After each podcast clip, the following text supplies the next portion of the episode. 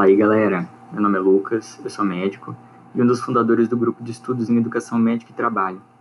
Essa daqui é mais uma das nossas formações e hoje a gente vai contar com a participação do médico anestesiologista Vitor Vilela Dourado, mais conhecido como Baiano. Ele vai falar pra gente um pouco sobre o desenvolvimento histórico do trabalho em saúde sobre o capital, do artesanato à grande indústria. Confira aí o resultado.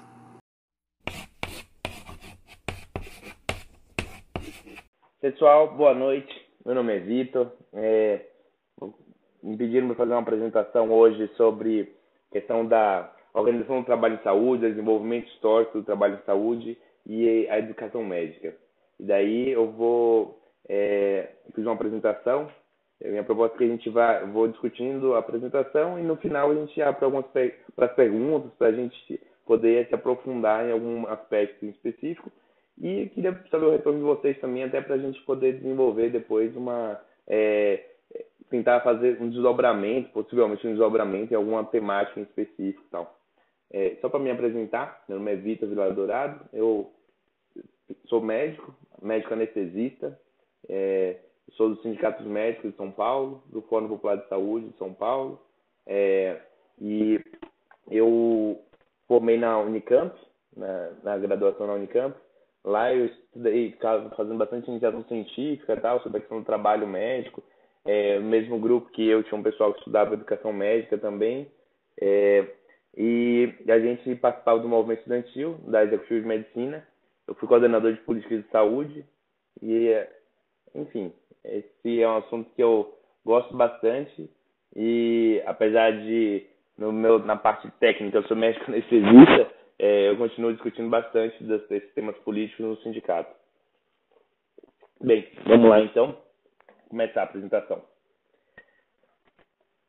Eu achei bem interessante é, vocês me chamarem para discutir sobre trabalho médico, desenvolvimento do trabalho médico, é, correlacionando com a questão da educação. E daí eu vou explicar o porquê. Primeira coisa, isso faz parte até do nosso grupo de, de estudos da época, que a gente começou a estudar trabalho, e uma das coisas que a gente estudou era a parte de educação, é que a gente tinha colocado como norteador na discussão de educação é que, para discutir o desenvolvimento histórico da, da educação médica, os, as mudanças no plano da educação, a gente precisava é, ter conhecimento de duas coisas, essencialmente. Uma é o desenvolvimento histórico dos, é, dos, das metodologias e dos processos de ensino como um todo, não só na medicina. Então, não só estudar, por exemplo, o protocolo, é, o, o relatório Flex, né, ou, ou Bolonha, ou coisa assim, específico para medicina, ou Sinaem, mas a gente tentar buscar, na, na discussão geral de educação, os elementos que a gente podia usar como base para a gente daí analisar a questão da, da educação médica.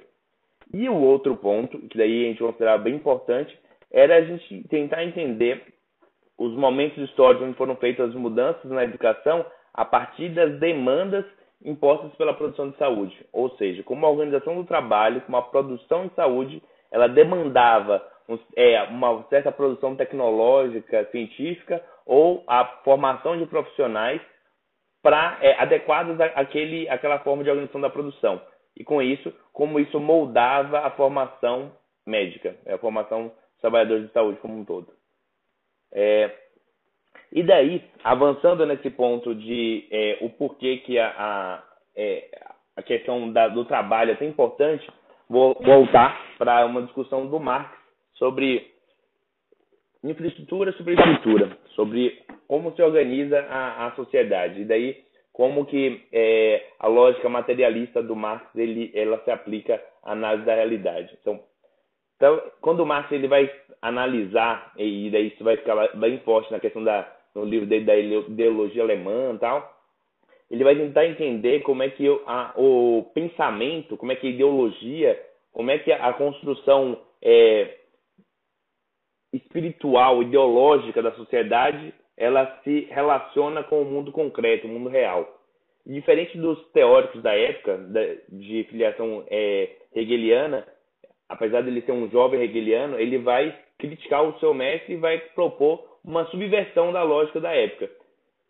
Na época, estava é, muito em voga que, na verdade, a, as ideias é que comandavam o mundo material. Então, tipo assim, eram as discussões das ideias o que importavam, e a questão do que acontece no mundo material um mero detalhe.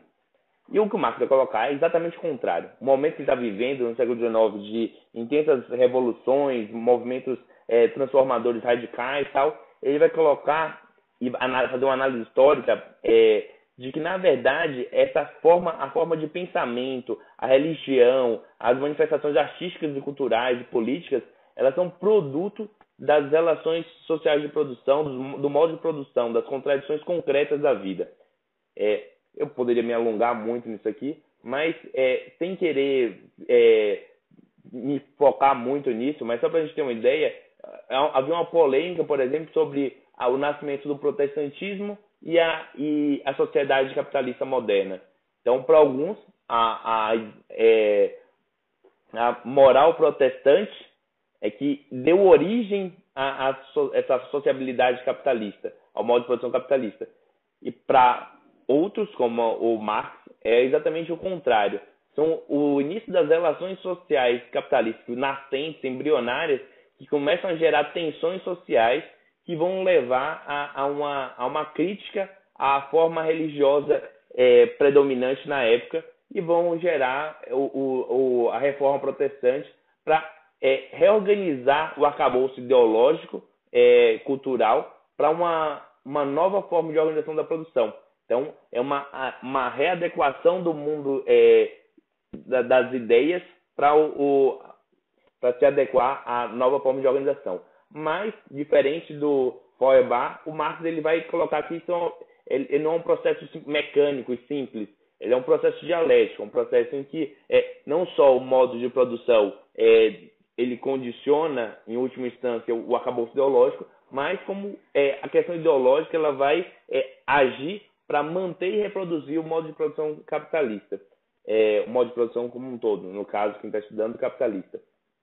É, tem uma, uma, uma, frase do Marx no Prefácio à Crítica da Economia Política que ele é bem sintético e, assim, obviamente, com todos os riscos de ser simplista, né, você pegando só um trecho, mas é dá bastante, é, ele é bastante famoso até esse trecho, que é modo de produção da vida material é que condiciona o processo da vida social, política e espiritual. Não é a consciência dos homens que determina o seu ser, mas inversamente, o seu ser social que determina a sua consciência. Eu estou falando isso porque a gente vai estudar basicamente como que a reorganização da produção vai interferir na questão desde conceitos de saúde, o que é saúde, a é, como que se deveria, como se deve dar a formação do profissional de saúde. Mas ao mesmo tempo, como que essa é, organização, reorganização da, do ensino, ela vai agir para manutenção e reprodução desse modo de produção que está aí. E eu dei uma. É, é, isso aqui eu tinha falado aqui, educação médica é, e trabalho em saúde. A questão de como que é, o desenvolvimento histórico da produção de saúde sobre capital, ela vai é, e agindo, inclusive, na questão do conceito de saúde, como que a, o que as pessoas consideram como saúde e doença, ela vai se alterando ao longo do tempo. Aqui. É, e aí, e nesse slide aqui, eu sei que vocês tiveram uma primeira discussão é, com relação à, à, questão da educação em geral, e eu achei bem interessante, e eu fui buscar nela alguns elementos para a gente discutir hoje. E daí, é, eu estava vendo lá nas apresentações, tem bastante disso no, no livro do Demerval Saviani, que é, é, é Escola de Democracia, e é, achei a apresentação muito correlata com, com o livro, e uma das coisas que ele divide é com relação às formas, às teorias da educação. Ele divide em teorias não críticas e as teorias crítico-reprodutivistas. Com relação às teorias não críticas, temos a escola tradicional e a escola nova. Vocês vão ver que tem muita relação com o modelo Flexner e os modelos é, pós-diretrizes curriculares nacionais, escola, o escolanovismo, o método PBL, o construtivismo e tal. Então, essas teorias não críticas fazem parte desse é, é, essas duas a, a, a, essas correntes principais da educação médica fazem parte dessas é, dessa teoria não crítica. E qual que é a essência dessas teorias não críticas? Elas colocam na educação um papel transformador da sociedade. E elas colocam que caberia à educação corrigir injustiças sociais, iniquidades sociais, é, exclusão do, do é, tipo assim, o, aqueles que são excluídos serem reinseridos tal. É, obviamente, sem sucesso. E daí as teorias críticas produtivistas vão fazer uma crítica a o porquê que essas, é, que essas teorias de cima e a escola tradicional e a escola nova não conseguem efetuar o seu projeto de transformação social. Ao contrário. E é exatamente isso que as teorias críticas produtivistas vão colocar, de que, como que essa a, a educação, longe de ter um papel, assumir um papel de transformação social, ela tem um papel essencialmente de reprodução da sociedade, é, reprodução das contradições sociais, das relações de classe, e, enfim, não somente da formação técnica da força de trabalho, né, e com isso da reprodução é, em termos é, objetivos de formação técnica da força de trabalho, que vai ser é, subordinado ao capital, como se você for analisar, por exemplo, a questão da formação do trabalhador em saúde, do médico, por exemplo, é, na DENEM tinha uma discussão que era é, currículo oculto. Na verdade, é a formação ideológica do trabalhador em saúde. Como que se forma ideologicamente o trabalhador em saúde para reproduzir as relações sociais capitalistas, as divisões hierárquicas no interior do trabalho em saúde, etc. Então, é, a, as teorias críticas produtivistas vão mostrar como que a educação, longe de ter um papel de transformação social, é essencialmente assume um papel essencialmente de reprodução social. Não quer dizer que na educação e, nas, e na universidade, na escola, é, não haja é, contradições, conflitos de classe como há em qualquer outro lugar. A questão é que a, qual é o objetivo final da escola não é subverter a sociedade de classe, ao contrário, é reproduzi-la. Apesar de com contradições internas, conflitos internos, como em qualquer lugar nessa, na sociedade capitalista. É, e daí entra a questão: como mudar a realidade? É, no, no, no, livro do Sérgio Arouca, o é, Dilema Primitivista, ele traz um, um, um, um, negócio que eu acho muito interessante, que eu sempre comento, que é o binômio alusão-ilusão. É, e para analisar essa questão da, da, da organização do SUS, da organização do sistema de saúde, é muito interessante porque ele fala exatamente sobre a questão da educação. Por exemplo, vamos é, colocar aqui para a nossa realidade. É, o que fazer frente a um cenário de desigualdade na nossa saúde, de iniquidades sociais, da não efetivação da saúde como um direito, da falta de qualidade na assistência à saúde, da ingerência do complexo médico-industrial na produção de saúde. E daí, é, o Jailson Paim, citando o Sérgio Arouca, responde assim, é, comenta sobre isso. Equivale a um binômio alusão-ilusão, presente nas práticas ideológicas, tal como verificado no caso do dilema preventivista do Sérgio Arouca, quando aludia para um dado problema, a ausência de práticas de saúde contemplando aspectos preventivos e sociais, e iludia quanto à solução, mudanças de atitudes a partir da educação médica, mantendo a organização social do serviço de saúde em uma sociedade que atribuía diferentes valores de uso e de troca à vida humana. Ou seja, desde a época de Arouca, desde pré-SUS, essa questão é colocada em pauta e a educação é colocada como a grande salva a possibilidade de ser a grande salvação das iniquidades sociais. Os grandes problemas de saúde que a gente tinha, como é que eles poderiam ser resolvidos? A gente mudar a educação do, do profissional de saúde. Mudar a educação médica vai mudar é, a, é, as iniquidades sociais em saúde. Isso o Sérgio Arouca já criticava. E agora a gente vai ver como que como as diretrizes curriculares nacionais, como que é, a, a, reorganização do ensino pós-SUS, é, longe de ter um papel de transformação, vai ter um papel de reprodução. Vamos lá. É, mas assim, vamos dar uma paradinha nas discussões das mudanças curriculares agora e vamos fazer é, aquilo que me foi, é, me foi pedido nessa discussão, que é discutir sobre o desenvolvimento histórico do trabalho de saúde, para depois a gente retomar a discussão da, da, da da formação médica, da educação em saúde. Então, eu vou começar por um ponto ainda anterior da questão de, é, dos momentos históricos do trabalho em saúde. Vou começar é, sobre de onde surge a medicina, o desenvolvimento histórico da medicina é anterior, anterior ao capitalismo. É, e é interessante a gente ver que, assim, uma das coisas que é, fica difícil da, quando a gente vai discutir é, medicina, quando a gente vai discutir isso com as pessoas, que os outros falam que lá, desde a Grécia Antiga, desde os primórdios da humanidade, existe medicina. É, o, e que, assim, além de existir, tipo assim, desde sempre, é, o desenvolvimento da tecnologia parece que é uma coisa, na visão das pessoas, que ela vai sendo incorporada, cada, cada novo passo tecnológico vai sendo incorporado rumo a uma sociedade é, com acesso às diversas tecnologias e, com, e, cuja medicina vai evoluindo linearmente uma a, a imortalidade, né? A pessoa, é, a saúde, a produção de saúde vai evoluindo rumo a uma assistência de saúde que seja, é, que torne as pessoas imortais. E isso em um processo linear, contínuo, progressivo. E, enfim, e quando a gente vai estudar desde os primórdios, a medicina aparentemente tem a mesma função, que é de curar as doenças e manter a saúde das pessoas.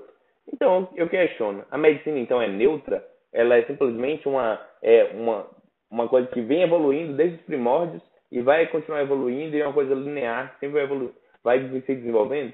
Falando isso, que uma das minhas é, iniciações foi exatamente para discutir o que tem no um livro da Dona Ângela, Saúde e Sociedade, que é o papel da saúde, da produção de saúde na sociedade de classe. E começa por aí. A, o papel da saúde na sociedade de classe, ela muda completamente em relação ao que era a, essa produção em saúde anterior ao capitalismo. É, as novas relações sociais de produção, elas é, reorganizam totalmente a produção em saúde. E uma das coisas mais claras que acontece é que há uma reorganização que agora a força de trabalho é, é o elemento, a mercadoria fundamental desse novo sistema. A mercadoria fundamental porque ela é a única mercadoria capaz de gerar valor.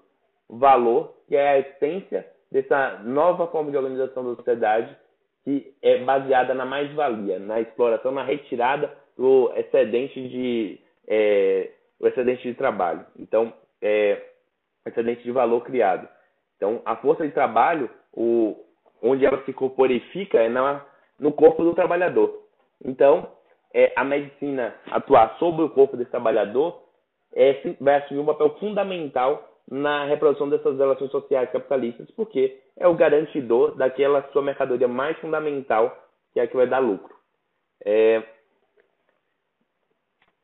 e isso tanto em termos individuais como em termos coletivos, tá? Isso quando a gente vai ver, por exemplo, o século XIX, é, quando ainda há desenvolvimento tecnológico incipiente em é, numa medicina clínica, é, a, o papel da medicina é essencialmente é, a nível social coletivo, né? Então, é reurbanização, higienização social, coisas assim.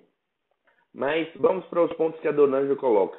É, a Dona Ângela, ela, ela separa em alguns pontos fundamentais, e aqui eu tentei, sobre o risco de ser simplificador ou mecanicista ou coisa assim, mas com um objetivo é, didático. Eu separei em, em cinco pontos essenciais que o, do papel da medicina na sociedade de classe.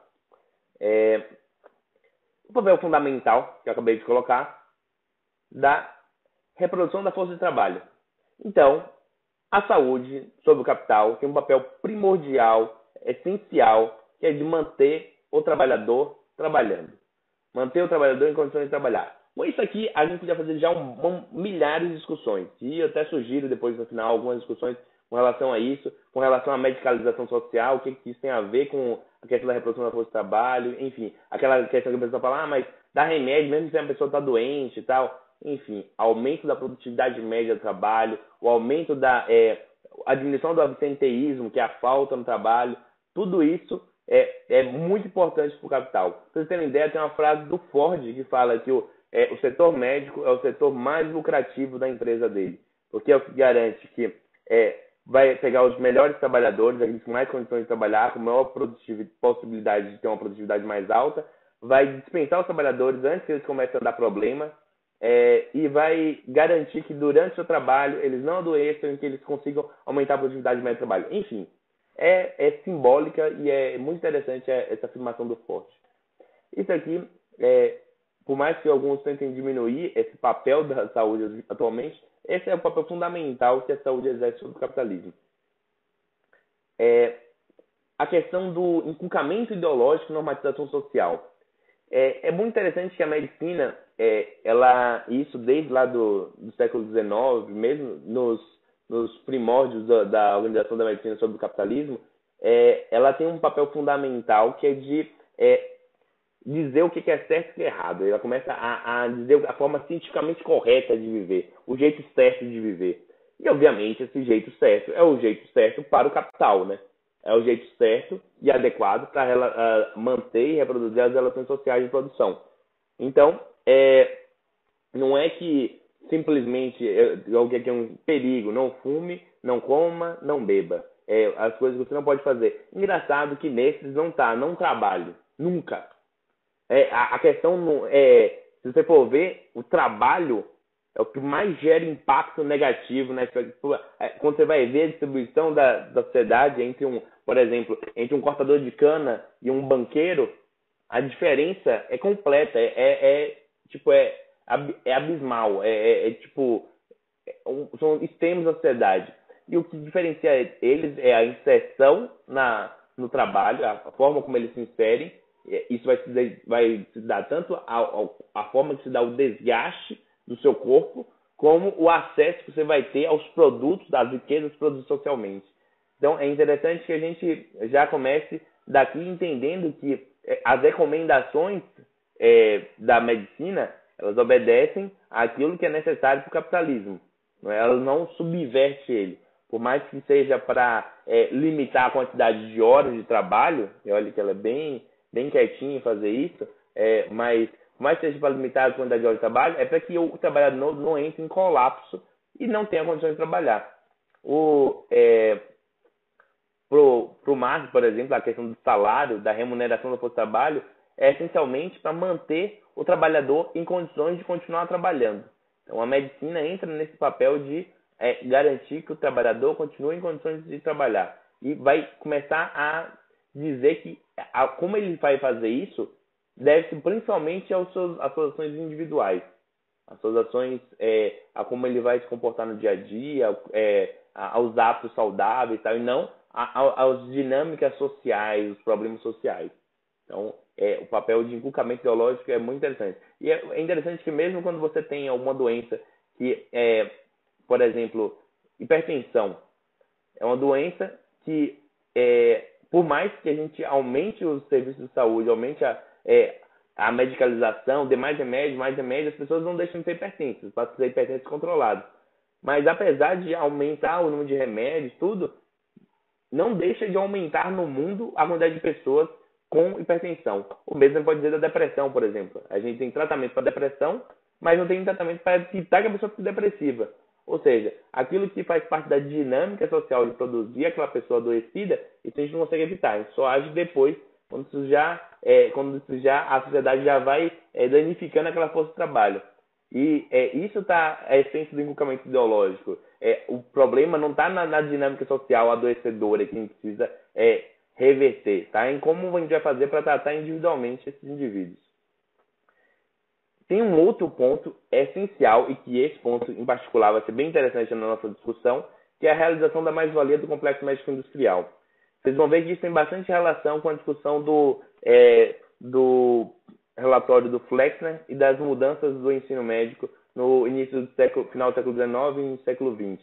É, e a questão da realização mais-valia do complexo médico industrial é interessante porque, assim, apesar do complexo médico industrial, tanto da produção de insumos, por exemplo, desde seringas, agulhas, maquinário de é, por exemplo, monitores, aparelhos de anestesia, tomógrafos, ressonâncias e por aí vai, as medicações, é, a produção dela se dá externa à, à produção direta da saúde, né, do atendimento médico, mas ela só se consegue se realizar a partir do, dessa dinâmica de, é, do, do trabalho em saúde.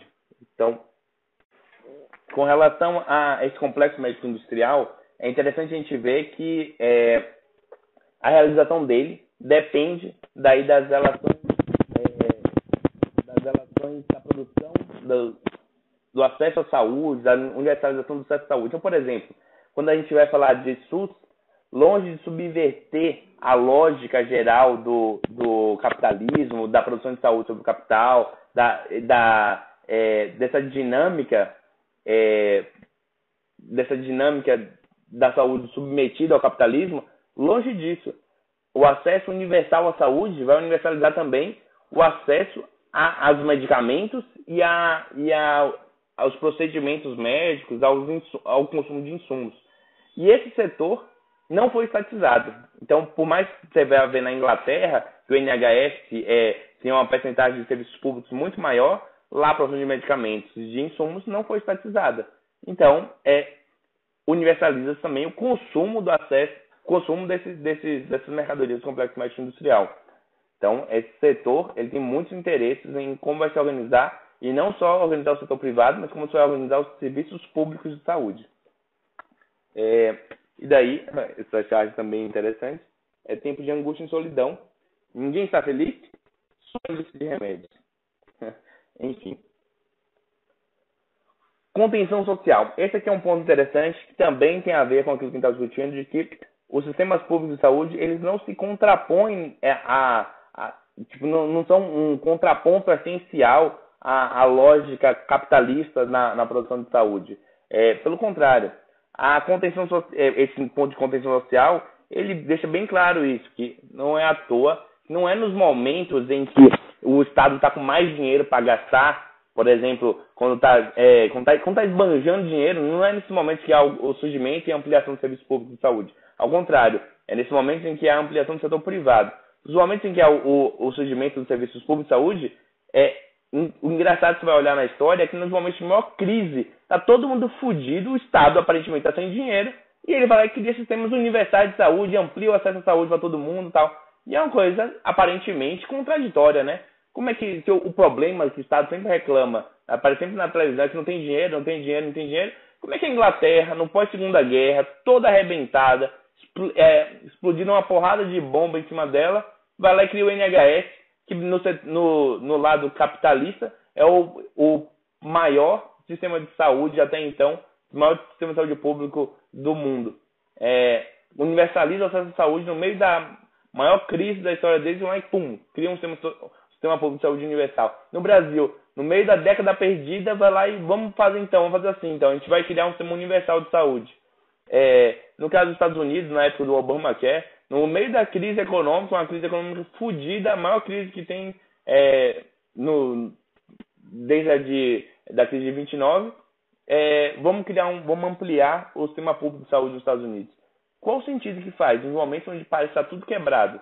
Então, a questão é que, nos momentos que está tudo quebrado, é onde os, as, as contradições sociais, os antagonismos de classe se agudizam e daí ameaçam a ordem burguesa. Então, se você, é, como Estado, é representante dos seus interesses de, da classe burguesa, representante dos interesses da classe burguesa, é, nesses momentos de tensionamento social, e aqui eu coloquei o exemplo do Brasil, na década de 80, em que o movimento camponês está explodindo, o movimento operário está fazendo greves no ABC, está um, momento de grande efervescência política, daí o que, é que você faz? Você cria a oitava Conferência Nacional de Saúde, você cria a Constituição de 88 para conter esses ânimos de radicalidade da classe trabalhadora. E vamos para o último ponto, que é a exploração do trabalho em saúde diretamente, a produção de mais-valia diretamente pelo trabalhador em saúde.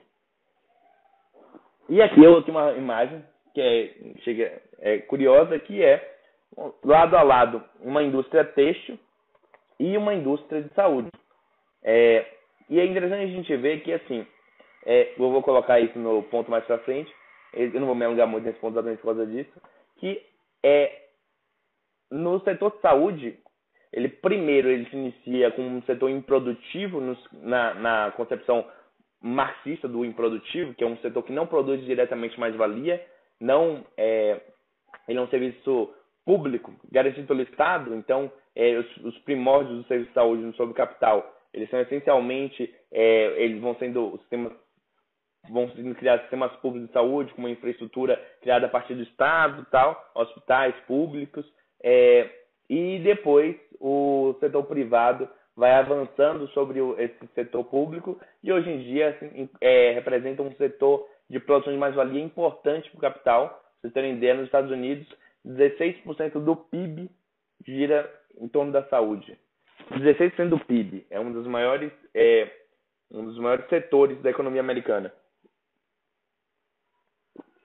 é um dos maiores setores da economia americana e com alto índice de lucratividade. Então, uma das respostas a crises, crises cíclicas do capital, em particular a, a crise na década de 70, 80, foi dada com, pelo, é, pelas propostas neoliberais para colocar saúde e educação como setores de exploração de mais-valia e abertura para o setor privado para ele ampliar seus lucros nesse setor. E é isso que a gente vive no Brasil hoje. Vamos começar agora com. É, pode parecer que essa questão do papel da saúde foi é, é relativamente desnecessária na nossa discussão, mas vocês vão ver que mais para frente vai ser interessante.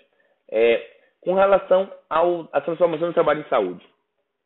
É interessante a gente ver nos primórdios do capitalismo, e assim, eu não vou voltar aí para a antiguidade ou, ou, ou a Grécia, ou enfim. Eu vou falar do final da Idade Média, que é quando é, as relações sociais capitalistas começam a aparecer, começam de forma ainda embrionária a se desenvolver.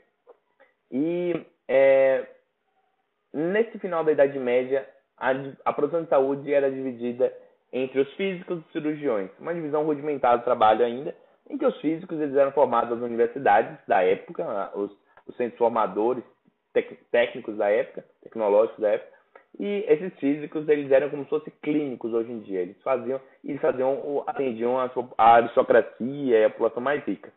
Já os cirurgiões, é, eles eram responsáveis pela, é, pelo tratamento dos, das pessoas mais pobres, os servos, os plebeus, e eles tinham mais a ver com a questão das corporações de ofício, de é, técnicos em saber tirar um, uma, é, um parasita, ou usar algumas técnicas para é, fazer pequenas cirurgias, tirar, tipo assim, vai tirar pereba, vai tirar coisa, pequenos procedimentos cirúrgicos e tal. E, e a formação deles era eminentemente prática, sem muito conhecimento teórico. Essa era uma organização rudimentar ainda do trabalho. E eu, é, colocando um paralelo é, no desenvolvimento histórico do, do, do, trabalhador, do operariado, do proletariado, esse aí seria o nosso artesão, o médico artesão. Esse seria, um, nesse primórdio do capitalismo, um, um profissional autônomo, liberal, digamos assim, é, que ele não tinha, não era subordinado às dinâmicas de é, assalariamento tal, como vai ser no futuro. Então é interessante a gente vou começar aí fazendo paralelos com é, a, a subordinação do trabalho como um todo ao capital e do trabalho em saúde em particular. Então esse aqui é o nosso profissional autônomo. É, e daí nesses slides eu coloquei do artesanato à produção fabril é, apesar de estar um monte de texto aqui, vou, a ideia dele é assim, colocar quais são os aspectos fundamentais é, do artesanato, da, dessa mudança do artesanato à produção fabril. Eu coloquei aqui então, vamos lá. A transformação do artesão, um produtor autônomo individual, em um proletário, um trabalhador assalariado. A perda da propriedade dos meios de produção para o dono da fábrica, burguesia. E os meios de produção, o que eu estou dizendo aqui, é o seu instrumental de trabalho a parcelarização da produção e a especialização dos trabalhadores em etapas da produção, fazendo com que perdessem o controle do processo produtivo completo e se identificassem somente com o seu segmento do processo.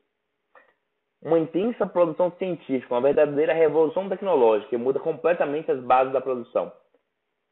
Grande complexificação dos conhecimentos e instrumental de trabalho, tornando impossível aos profissionais deterem todos os meios de trabalho e com isso, eles vão ter que vender a força de trabalho deles para a burguesia, pra, é, a burguesia, sim, tem esse instrumental mais desenvolvido, a máquina, é, que antes era tipo um martelinho, agora é uma máquina de cortar couro. E ele não tem mais como ter uma máquina de cortar couro em casa, ele vai lá e começa a trabalhar nessa fábrica desse burguês. E a outra coisa, a fábrica. A fábrica passa a ser o local de reunião do instrumental e das diversas etapas da produção e seus diversos especialistas. Então, uma reunião física dos trabalhadores. Eles passam a ficar no mesmo local e deixam de fazer uma produção artesanal individual separada. E mudando agora o slide, eu coloquei agora o paralelo com a, a, o trabalho em saúde. Então, as características da transição do modelo de médico artesão ao modelo hospitalar, ao invés de industrial.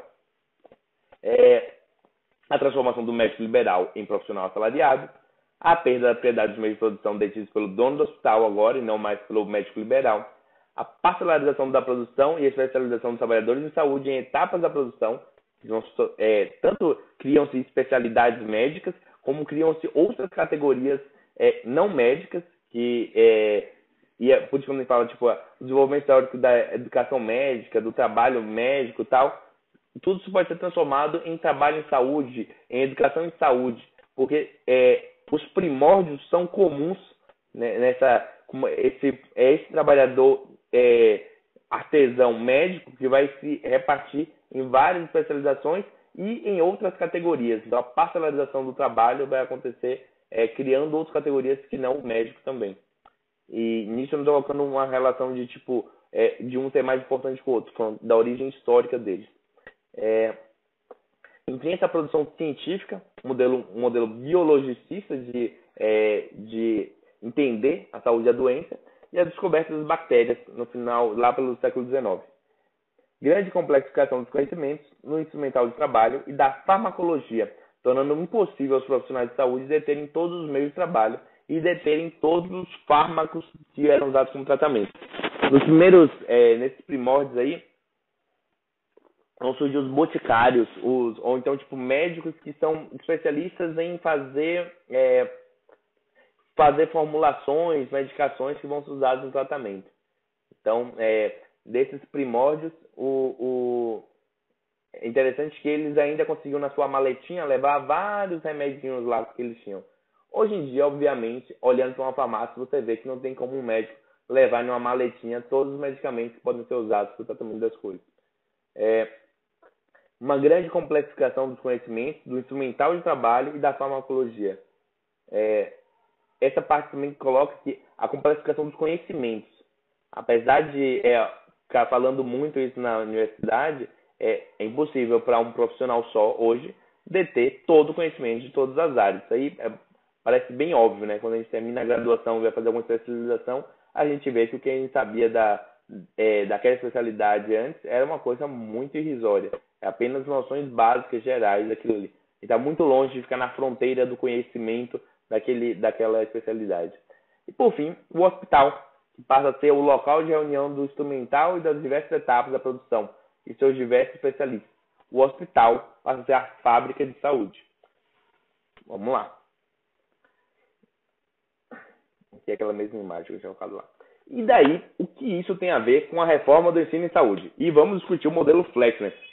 É, é muito interessante que a gente vai, quando a gente vai ver daí sobre o modelo Flexner, que é a conjuntura da época, a situação que o Flexner se depara nos Estados Unidos, é que há diversas faculdades de medicina com diversas propostas de ensino, inclusive diferentes públicos a seleção da universidade, por exemplo, de negros, de mulheres, enfim, e, é, e diferentes formas de encarar a saúde da doença.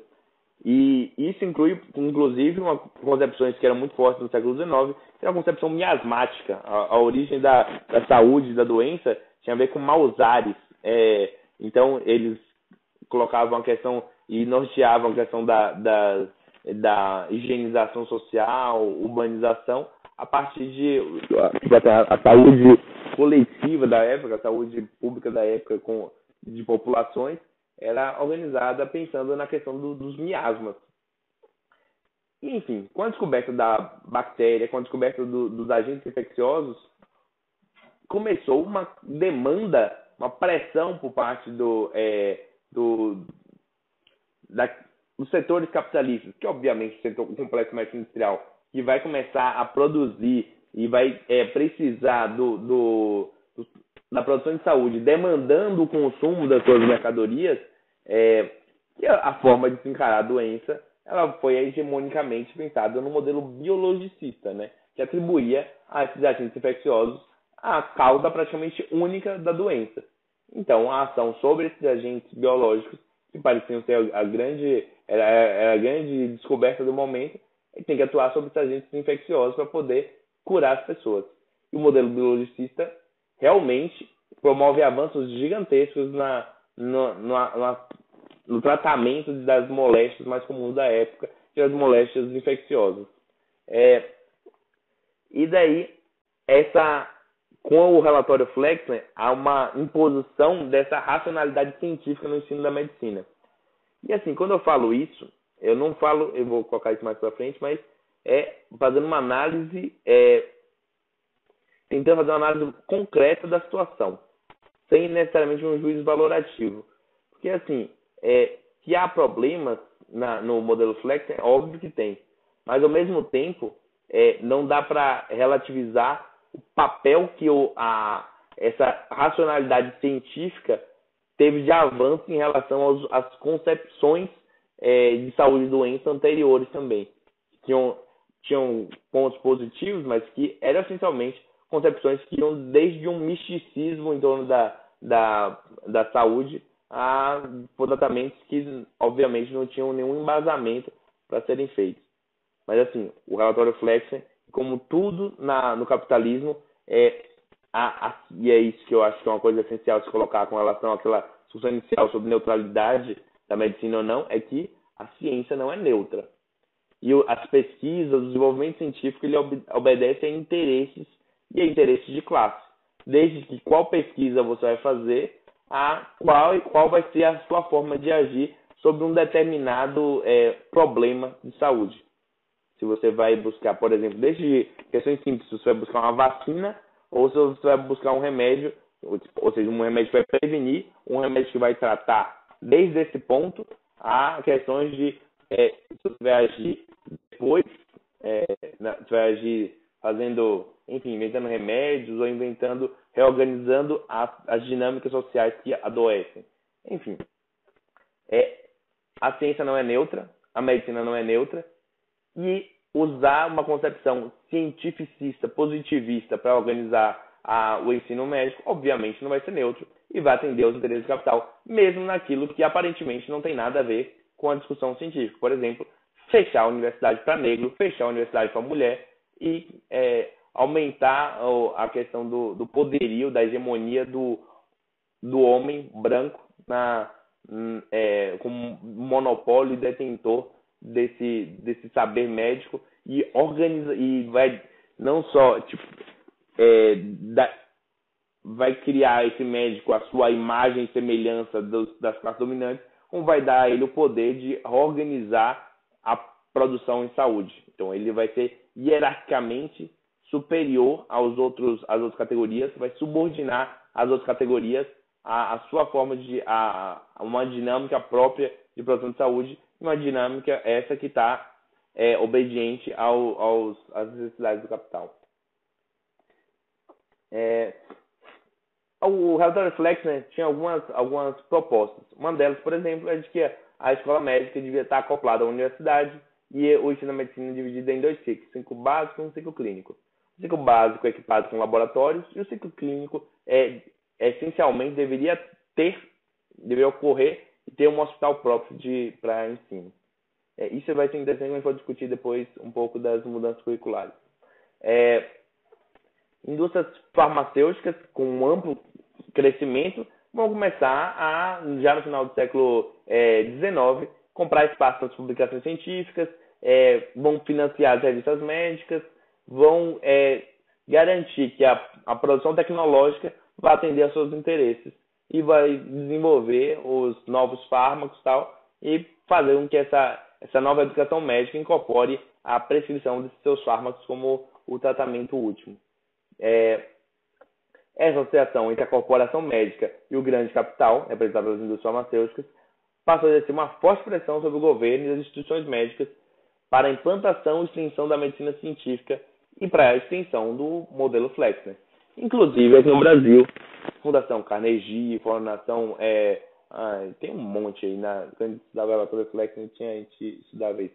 Fundação Rockefeller, e a, todas as fundações dos grandes capitalistas da época, é, colocando, impulsionando o modelo Flexner e a sua implementação nos países, nos outros países do mundo.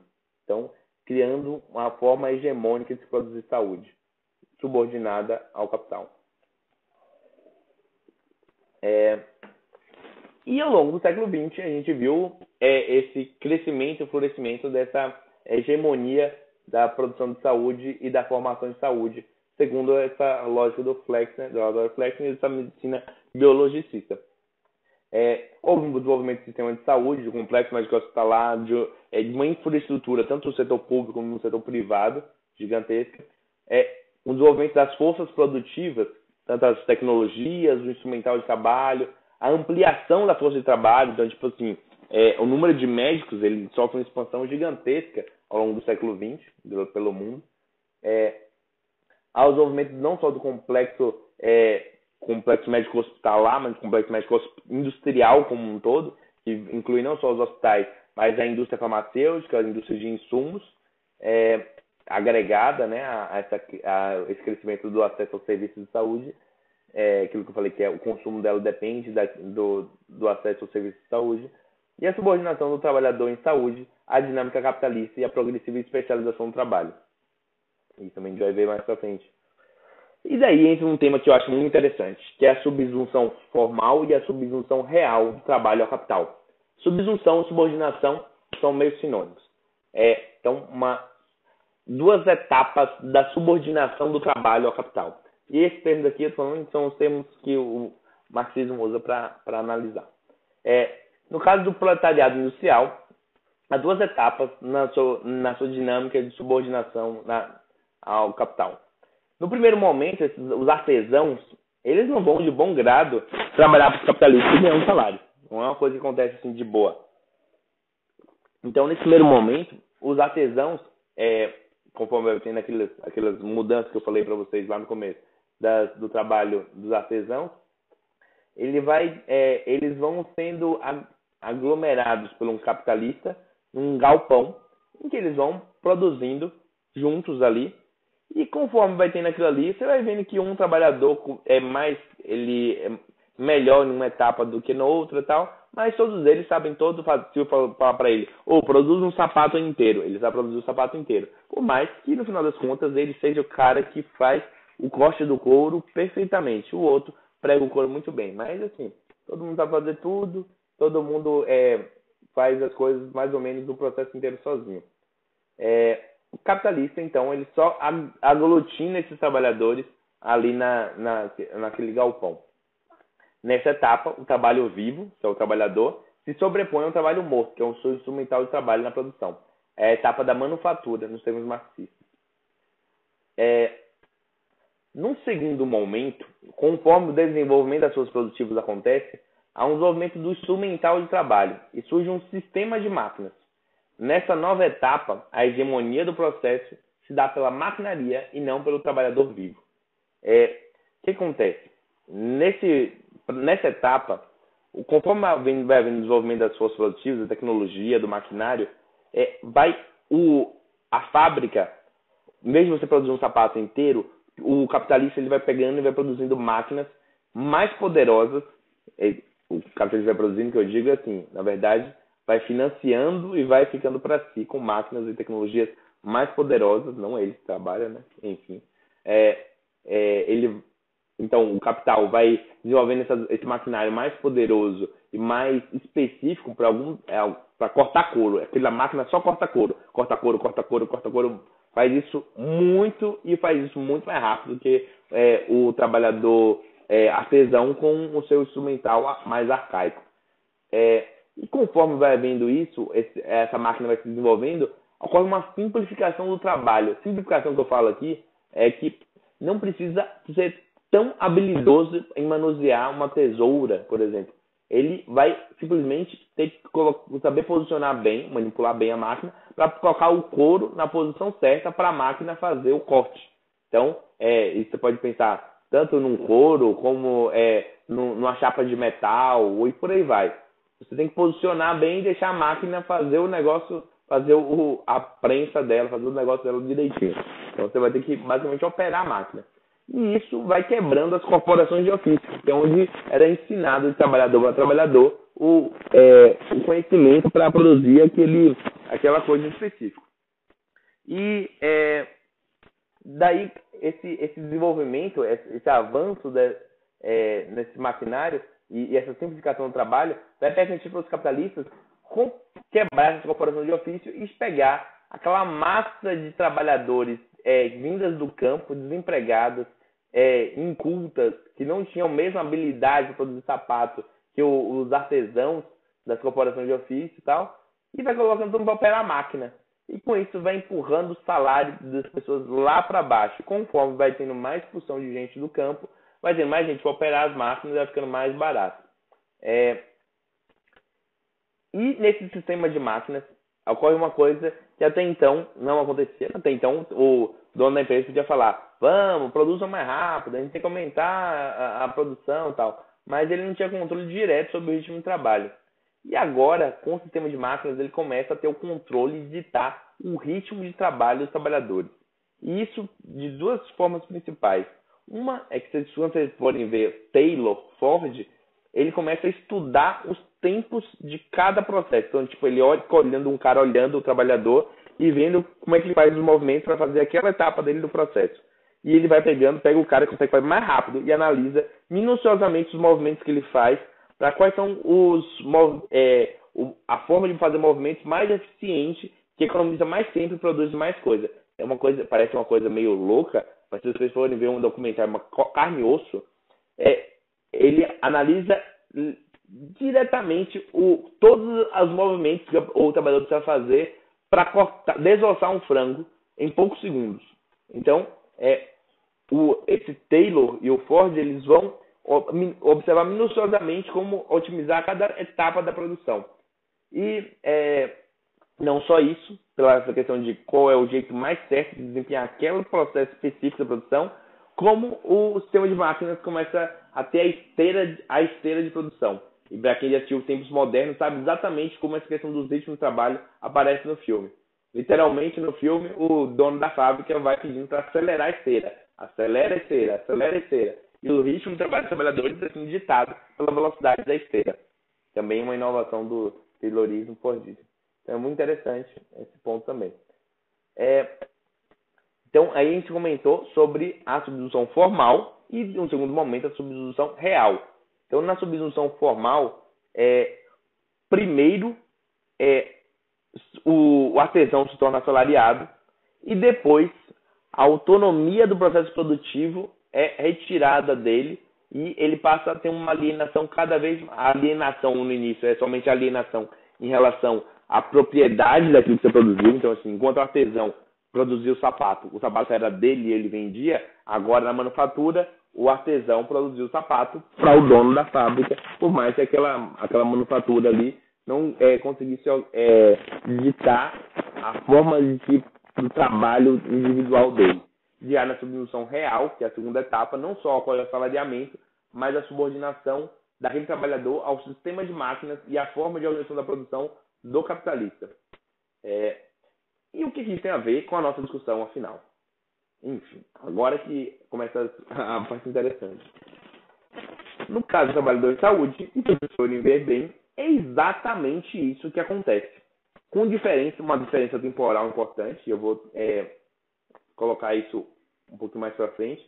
Há uma diferença de tempo e esse processo acontece, mas a gente precisa observar que é, essa, nesse primeiro momento em que o, o médico artesão é subordinado ao capital, o capital não só subordina é, ele em termos de assalariamento, começa a salariar o médico, como ele começa a, é, a dar os princípios dessa formação, é, dessa a, lógica científica, a produção de tecnologias, começa gradualmente a, a ir é,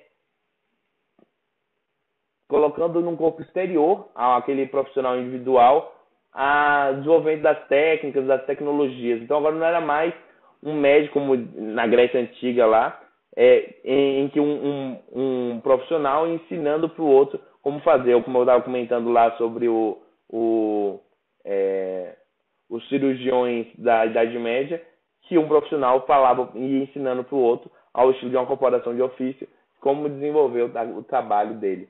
Agora, é, o desenvolvimento da tecnologia e de como é que é, deveria ser o atendimento começa a seguir uma lógica científica que vai ser ditada e formulada pelos centros produtores de tecnologia subordinados ao capital. Então, começa é, primeiro momento, ocorre uma reorganização da produção de saúde sob essa lógica científica e o médico, ainda assalariado ou trabalhando em um consultório, mantém certa autonomia na produção de saúde e autonomia no ritmo de atendimento e até mesmo no quais são as condutas que ele, que ele vai dar. Então, é uma autonomia muito grande. E vocês vão ver que gradualmente vai sair, vai deixar de existir.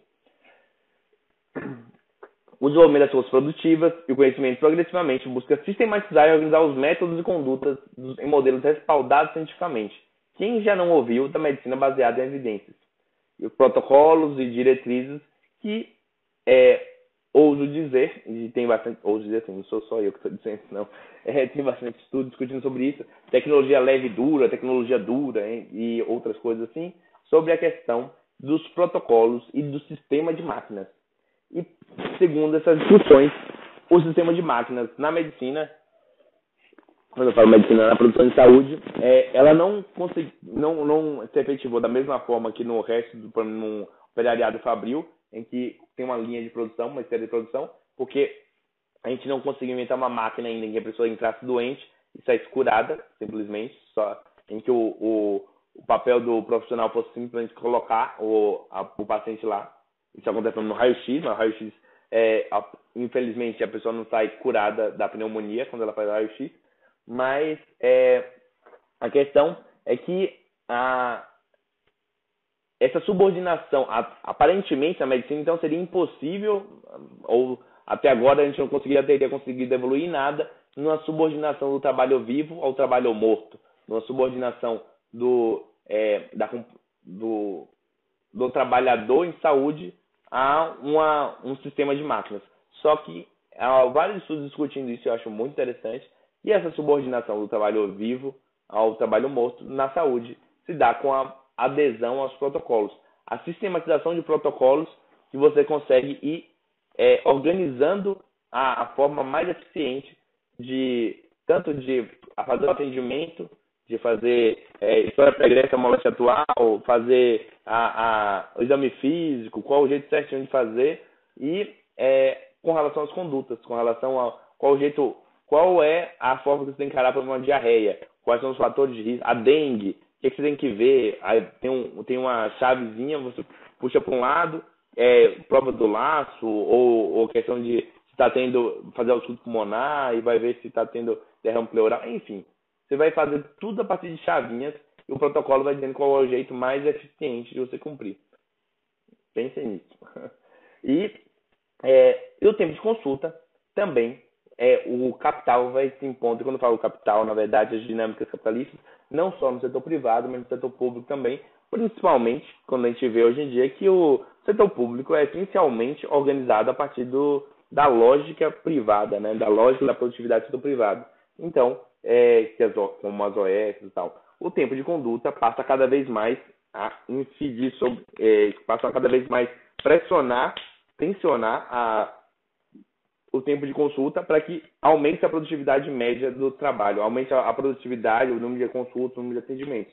E isso no setor público, ou mesmo você vai pensar no médico de um consultório que recebe por consulta, na verdade o que ele faz é receber por produtividade, e quanto mais ele atende, mais ele recebe. Assim como o Uber, assim como um cortador de cana, assim como outros trabalhadores que, em vez de receber salário, recebem por produtividade. É, o desenvolvimento do sistema de máquinas na saúde é mais lento e incomplexo comparado com outros setores produtivos devido à dificuldade de criar máquinas capazes de assumir a hegemonia da produção de saúde, que eu falei, um cara está doente e sai curado. Tem isso em filme, ainda não inventaram na medicina, de verdade. É, mas a questão do, do, dos protocolos vem assumindo esse papel de simplificar o trabalho. Quando eu falo simplificar o trabalho, é que assim, é, com o protocolo, pense bem, com o protocolo, você não precisa nem mesmo que seja um médico que execute o protocolo. Você pode colocar qualquer pessoa. Hoje tem até algumas discussões de fazer isso com um aplicativo, né? Da pessoa descrevendo e puxando as chavezinhas e ver o que, que ela precisa tomar, o que, que ela precisa fazer para estar. Não estou defendendo isso. Estou falando que assim, se você for analisar, o sistema de máquinas simplifica o trabalho a tal ponto de que qualquer pessoa pode pegar e olhar o, é, os, as chaves e ir seguindo aquelas chaves e, e fazendo o seu. É, e sabendo se o seu caso é grave ou não tal. É, e isso, obviamente, traz grandes implicações para a formação médica. E daí agora, as mudanças do trabalho em saúde e educação. Vamos voltar um pouquinho à discussão de educação. É, primeiro, então, tem a divisão pormenorizada do trabalho. Os trabalhadores não precisam se apropriar de todo o processo produtivo e nem dos fundamentos científicos que já se incorporaram às máquinas ou protocolos. Isso é muito interessante. É, basta, não precisa mais que os trabalhadores, os médicos, por exemplo, é, saibam das bases fisiopatológicas das doenças. Basta que desde o primeiro ano eles discutam qual é, quais são as evidências mais atuais para o tratamento de tuberculose, vão para o posto de saúde e vejam as doenças mais prevalentes, incorporem os protocolos mais recentes para o atendimento dessas doenças mais prevalentes e executem aqueles protocolos. E vejam só se vocês já não ouviram essa frase. Não basta que não, não precisa agora de saberem as bases fisiopatológicas. O importante é aprender a aprender. É aprender onde buscar o conhecimento necessário para conhecimento que eu falo na verdade, o protocolo necessário para é, tratar aquela doença. Então, é, as bases fisiopatológicas, os laboratórios do relatório Flexner passam a ser dispensáveis. Agora não é mais o papel desse médico aí é, produzir o conhecimento, ao contrário do discurso, e daí vocês vão ver lá no escolanovismo e na discussão que vocês fizeram a última vez, é, em vez de ser uma questão, é, eles colocam como se, na verdade, aprender fosse uma pesquisa científica. E, obviamente, aprender não é você inventar a roda mais uma vez. Vou eu não vou é, estudar sobre a roda, eu vou descobrir a roda. Então todo mundo vai descobrir a roda pela primeira vez de novo. Então, a questão não é uma questão de pesquisa científica, é de apropriação do conhecimento já produzido pela humanidade. Então, é, é tipo, é uma mentira, na verdade, que você está descobrindo. Por exemplo, quando você vai pesquisar sobre tuberculose, você não vai é, pesquisar e descobrir a tuberculose pela primeira vez de novo. Não, não, não, não. Você vai pesquisar o que há de protocolo sobre a tuberculose. Então, o seu aprender a aprender, você não está pesquisando e descobrindo a tuberculose. Você está apenas incorporando é, os protocolos mais recentes para tratá-la. É, para identificá-la, para é, diagnosticá-la e tratá-la. É, então, para essa nova divisão do trabalho, você não precisa saber essas bases fisiopatológicas, você precisa apenas operacionalizar os protocolos ou o sistema de máquinas. Para o capital não é mais necessário o conhecimento dos fundamentos básicos para a prática médica, mas apenas a incorporação dos protocolos mais recentes. Escola nova, aprender a aprender. E daí, vamos é, ver o que isso teve de impacto na formação de saúde. É, é nesse contexto que surgem as pedagogias do aprender a aprender barra aprender a fazer para justificar a mudança na educação e atender às demandas do, da nova conformação do trabalho. Quando eu falo isso, vejam só, eu não estou simplesmente falando que as diretrizes curriculares nacionais e a reforma do ensino foi para atender a reorganização do trabalho em saúde produzida pelo SUS. Isso é um fator importante também, pode até se aprofundar nisso. O que é, que é formar um médico para trabalhar no SUS, que as diretrizes curriculares nacionais diretrizes curriculares nacionais falavam. Ou um médico é, as, é um médico formado para atender as demandas sociais, tal, ou as doenças mais prevalentes, enfim. É, o, não é simplesmente isso que eu estou falando. Eu estou falando que é uma coisa ainda mais profunda.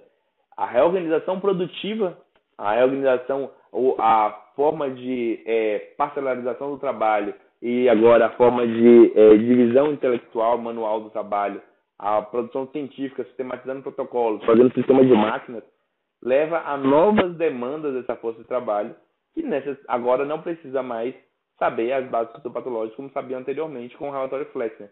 Então, são reformuladas as bases dessa, dessa da formação da educação médica. O Newton Duarte faz alguns destaques com relação a uma crítica, na verdade, ao escolanovismo e o aprender a aprender. É mais importante o aluno desenvolver um método de aquisição, descoberta, construção do conhecimento do que se apropriar do mesmo. Isso ele está fazendo uma síntese e criticando. Esses são os aspectos que ele está dizendo com relação ao escolanovismo que ele critica. É mais importante aprender sozinho do que coletivamente. A atividade educativa deve ser impulsionada e dirigida pelos interesses e necessidades do aluno. é, o aluno vai dizer o que ele quer aprender. É, a educação deve preparar os indivíduos para uma sociedade em constante mudança. Isso é muito engraçado. Esse ponto eu vou só me alongar um pouquinho nele, porque ele é muito engraçado. Porque, vejam só que engraçado. Falam que é, não dá para a gente é, se apegar ao conhecimento, a gente ficar estudando muitas coisas, porque a produção científica é muito dinâmica, ela é muito dinâmica. E é, que, que adianta a gente ficar é, estudando na sala de aula, sendo que o que é mais importante mesmo é a gente aprender, aprender, aprender buscar novos conhecimentos e tal. Mas vejam só que curioso, exatamente as matérias que vocês vão cortando do ciclo básico, que são as matérias das bases fisiopatológicas, essas são a essência do conhecimento que, na verdade, não muda. Não muda, você fala assim, não tem mudanças tão rápidas, dramáticas. Por exemplo, ao longo desses últimos 100 anos, que eu saiba, os ossos do corpo humano se mantêm, se mantêm lá. É, o, o, corpo humano não se desenvolveu tanto para criar novos ossos e novas, é, novos músculos, novos nervos, novos tendões, é, enquanto que sim, os protocolos de tratamento tuberculoso mudaram de forma drástica. É, por exemplo, é, o ciclo de Krebs, a, a, é, a, a questão da, da, dos ciclos metabólicos e tal, esses aí podem ser descobertos em pormenorizar como é que ele funciona. Mas a lógica geral dele se mantém. Então, as bases fisiopatológicas é o que dá para o, o, aluno a, a, capacidade de discernir nessas novas tecnologias. Então, tem uma análise é, realmente crítica frente a essas novas tecnologias. Cortar a matéria do ciclo básico é, para incorporar a lógica do aprender a aprender, para ir estudar é, protocolos de atendimento tuberculose na UBS, é que isso sim é que é completamente momentâneo, porque esse protocolo que ele está estudando, daqui a dois anos poderia ser diferente. O protocolo de hipertensão ou de diabetes, por exemplo, que é extremamente dinâmico. Enfim, passando.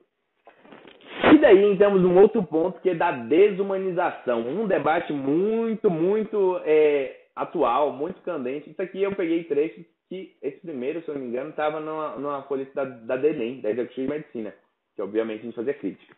Vejam só que interessante. É, ele coloca é, a medicina ontem e hoje. Coloca antes o paciente sorrindo, feliz por estar sendo examinado, tocado pelo médico, e depois a tecnologia só afastando o, o médico, os profissionais de saúde do paciente. Veja que antes, como, era todo, como o paciente era feliz, todo mundo sorrindo, e depois a angústia da, dessa da desumanização, obviamente relacionado com a tecnologia. Vejam só que interessante como ele correlaciona a, a tecnologia, o desenvolvimento dos, é, das forças produtivas em saúde à desumanização. E daí eu queria levantar um questionamento para vocês. Desumanização ou alienação do trabalho? E daqui eu ia entrar. Aqui é, é muito fácil mostrar isso aqui para colegas médicos e eles concordarem com essas imagens. Mas se você mostra é, que a gente vai fazer uma discussão mais a fundo, daí vamos discutir agora o binômio alusão e ilusão, é, tem um diagnóstico correto dos problemas da organização da ciência e saúde. Uma universalização desigual, ausência de integralidade do acesso à saúde, precarização e desvalorização do trabalhador em saúde, e isso, obviamente, traz consequências sobre o atendimento dos usuários e sobre a organização do, do processo de trabalho. Só que a solução para isso é, é que é a questão. É questionável, eu diria até que é equivocada.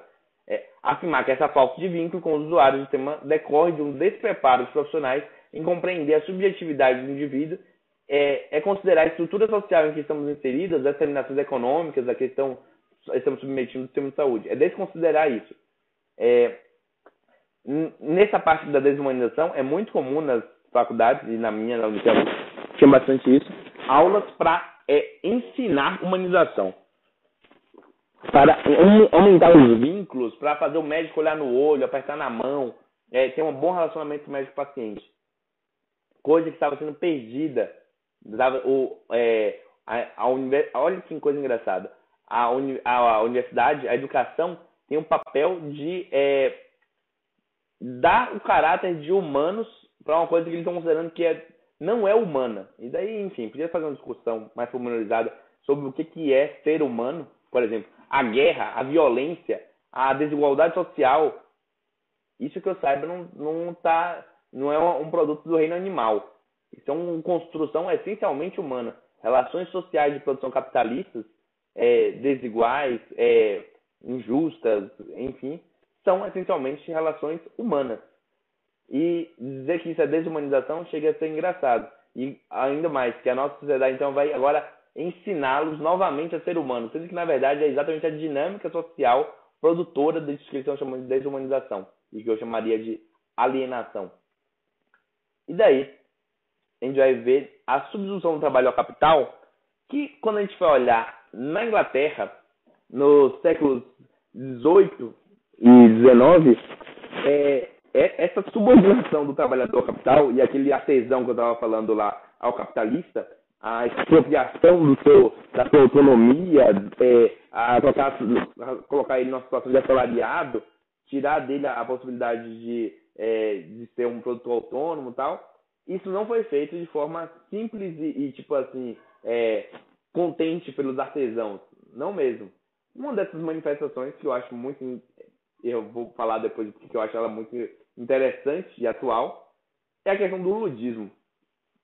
O ludismo colocava que a, alienação, a tipo a, a expropriação que aqueles trabalhadores estavam tendo do seu trabalho era causada não pelas simplesmente assim é, é, eu estou, obviamente, simplificando demais o ludismo. Ele não é assim, eu vou até colocar, explicar um pouco melhor depois. Mas, assim, descontava na máquina, no maquinário, no sistema de máquinas, as relações sociais de produção capitalistas que subordinavam os trabalhadores àquela nova dinâmica de expropriação do trabalho pelo capital.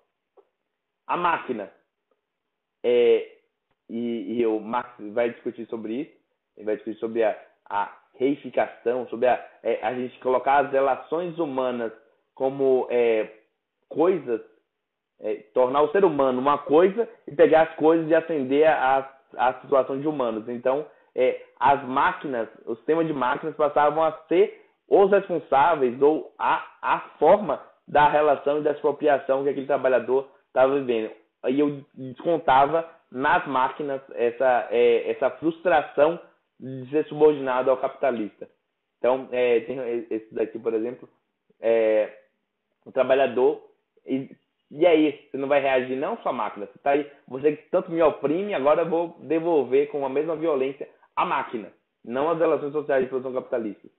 Obviamente o ludismo, e daí eu vou fazer aí a, a, a tipo assim, minha autocrítica, o ludismo, obviamente, não é que ele, é, o movimento ludista achava que a máquina simplesmente era culpada. O movimento ludista, ele se caracterizou pela destruição das máquinas como uma forma de protesto.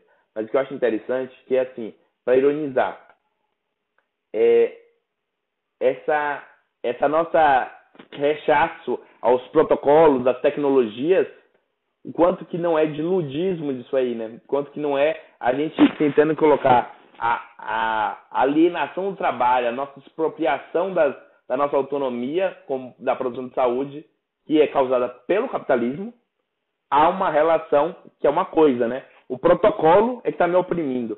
É, o, é a máquina que está provocando desumanização. É a máquina que está fazendo o tempo de consulta demorar menos e o médico não olhar no olho do paciente e já pedir um exame. É a máquina, é a tecnologia que está fazendo isso. Vejam só que interessante, né? A gente reificando, a gente colocando papel humano na coisa e tirando o, é, a relação social da, da jogada. E daí eu coloquei como superar a alienação. E aí eu coloquei um questionamento. Que uma coisa que é importante para nossa discussão é, isso tem a ver com a questão da educação e tem a ver com a questão do trabalho. A gente não, a gente corre o risco sempre, e isso o Marx alertava dando um manifesto do Partido Comunista, é, de tentar avançar mirando o passado. É muito comum, ele falava que é, há vários setores se levantam contra a burguesia, mas vários deles se levantam não com o objetivo de superar ao modo de produção capitalista, mas de retornar ao modo de produção anterior. Então, no caso da saúde, é do médico, do profissional de saúde, recuperar sua autonomia individual e uma produção artesanal de saúde. Fazer uma, voltar no tempo, aquele tempo em que a gente tinha autonomia, em que a gente olhava no olho do paciente, enfim. Os médicos mais antigos vão falar que na época deles era diferente, que hoje em dia a desumanização está avançando tal. E, na verdade, o que está vendo é o capital avançando, subordinando a produção de saúde às dinâmicas capitalistas. É... Mas uma coisa que queria alertar é que, assim, a produção, tanto a produção é, de sapatos como a produção de saúde, viu um salto qualitativo e quantitativo gigantesco com a, é, essa moda de produção fabril. Então, assim, se você for comparar a quantidade de sapatos que era produzido na modo de produção é, artesanal, se você for comparar hoje com o modo de produção fabril, obviamente é tremendamente diferente. Isso pode analisar quantitativamente bem fácil. Mas se você for analisar a produção de saúde, a quem é destinado o serviço de saúde? Naquele médico artesão. É uma, um serviço de saúde altamente aristocrático. E o acesso ao serviço de saúde é nessa forma de organização fabril é, da produção, é, fica evidente que trouxe avanços que é, não tem como a gente voltar atrás.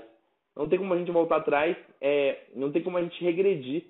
O necessário, e daí eu trago o Marcos de novo, não só para a produção fabril de sapatos, como para a produção de saúde, não é voltar à produção artesanal, mas a gente avançar para que a produção fabril, a produção, o hospital e a fábrica agora sejam é, fiquem sob a, a, o comando dos trabalhadores.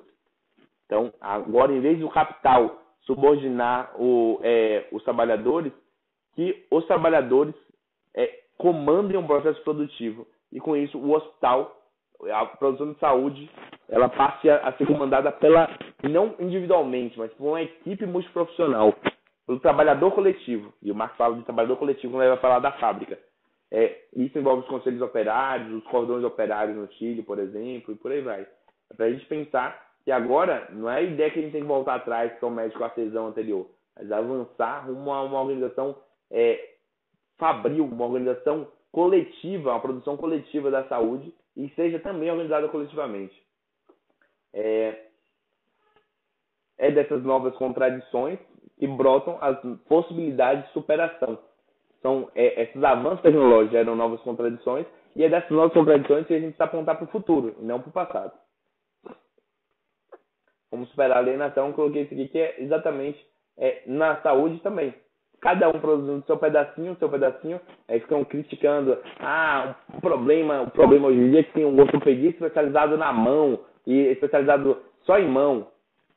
Cara, aquele médico do século XVIII conseguiria fazer um reimplante de dedo com a anastomose de nervo, de, de vascular, todas as coisas. O patamar, o salto que a gente deu em produção de tecnologia, não dá para a gente voltar atrás.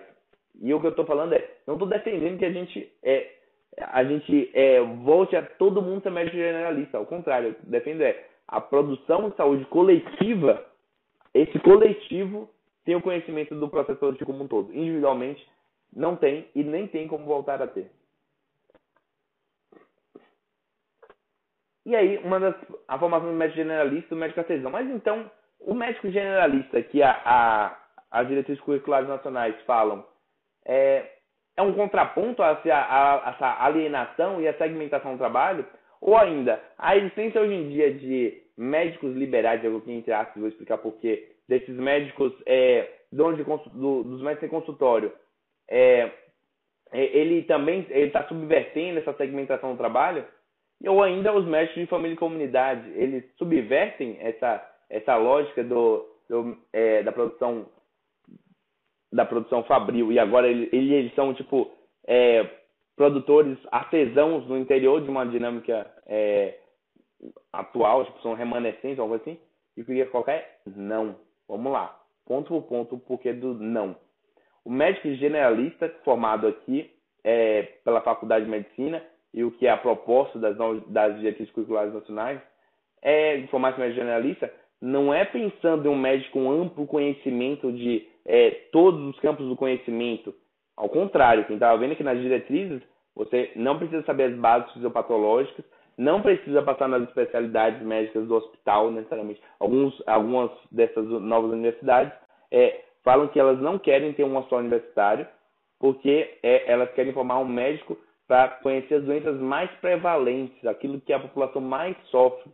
Então, ela não vai passar num ambulatório de reumato, num ambulatório de, com é, doenças autoimunes ou coisas assim que seriam mais raras. Elas querem saber é, tuberculose, é, é, é, artrose, enfim, doenças que sejam diabetes, hipertensão e por aí vai.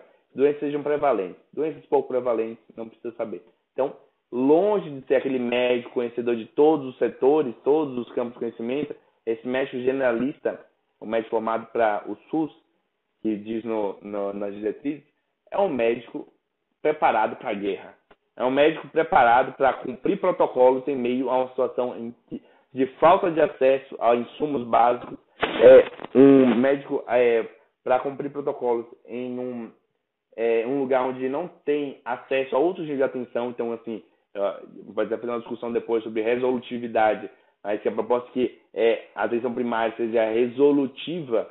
E com isso eu quero dizer não que ela vá realmente tratar de fato os problemas de saúde da população, mas que ela não vá precisar de encaminhamento para outros níveis de atenção. Afinal, no, no governo PT, nos 15 anos mais ou menos, é, houve uma diminuição de 45 mil leitos hospitalares no Brasil, ao mesmo tempo que havia uma ampliação da atenção primária.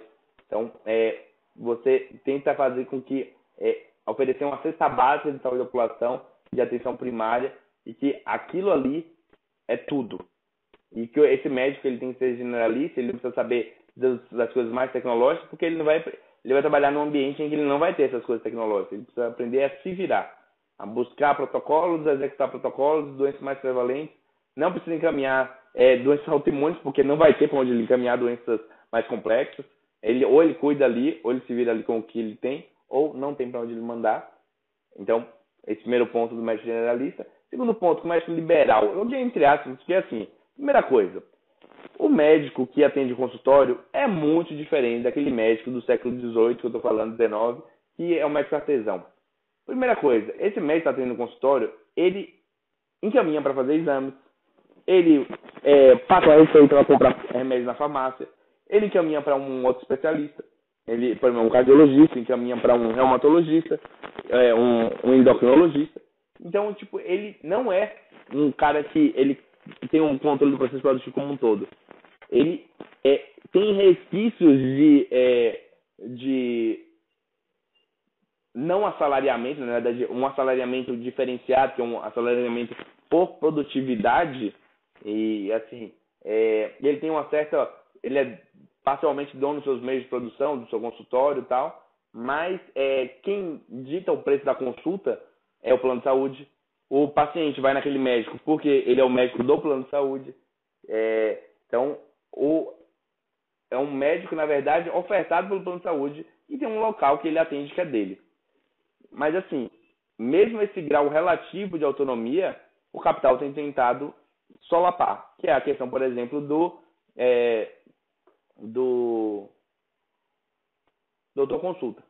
Doutor consulta e os seus é, semelhantes, né? Que é, é enfim, é mesmo esse consultório, aparentemente o consultório privado individual, agora ser subordinado diretamente ao, ao capitalismo e daí ao, ao, ao capital, ao, a esse, ao dono do,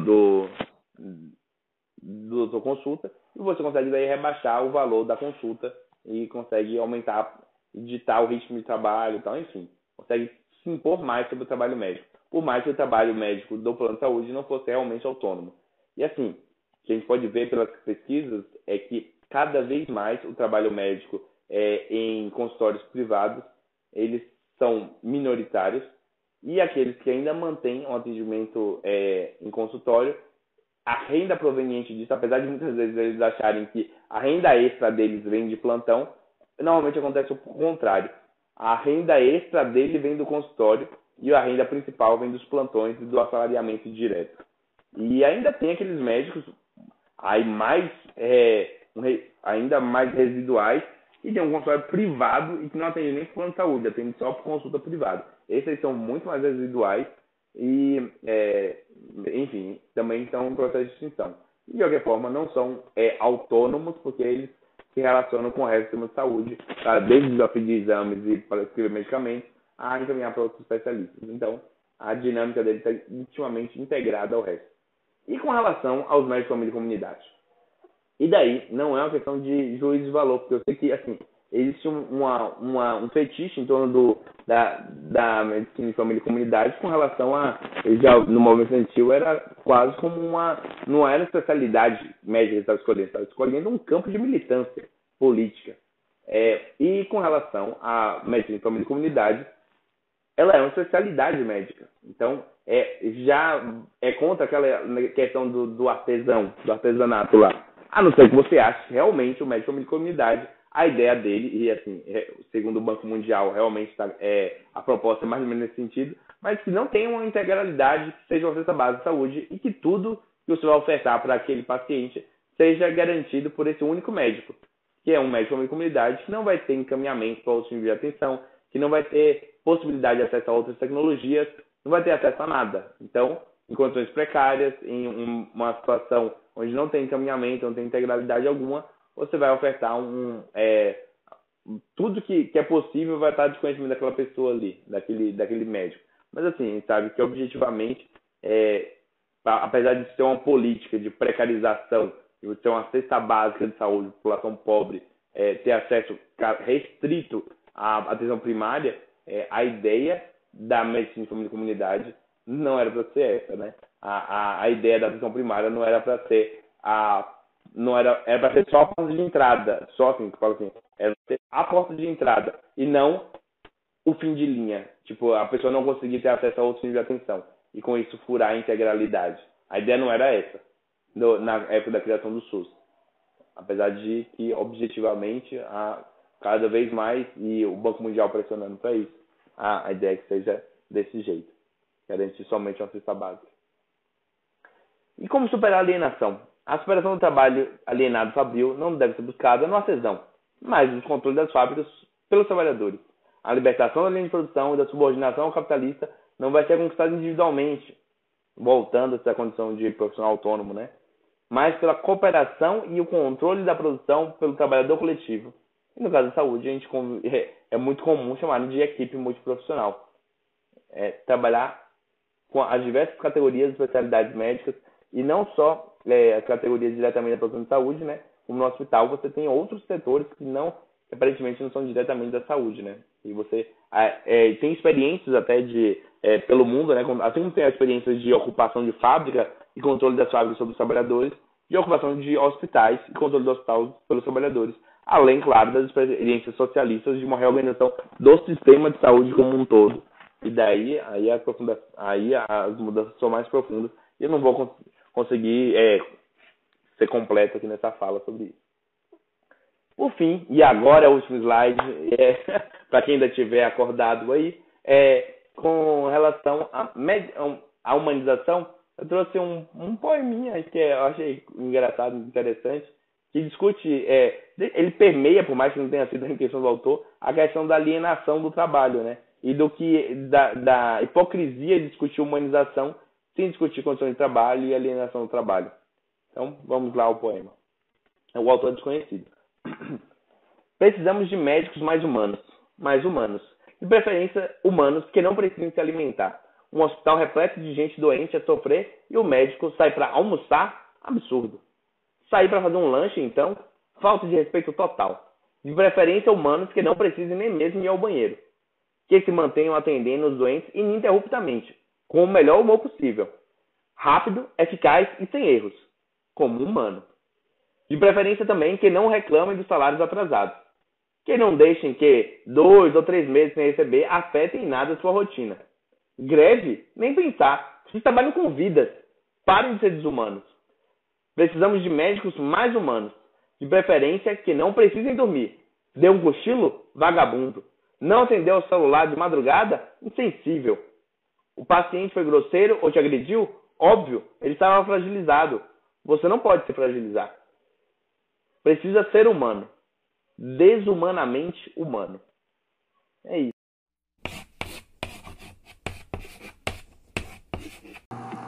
Bom, é isso aí, galera. Agora vocês fiquem ligados nas nossas próximas formações e também nas novidades que em breve a gente vai ter aqui no nosso podcast. Abraço!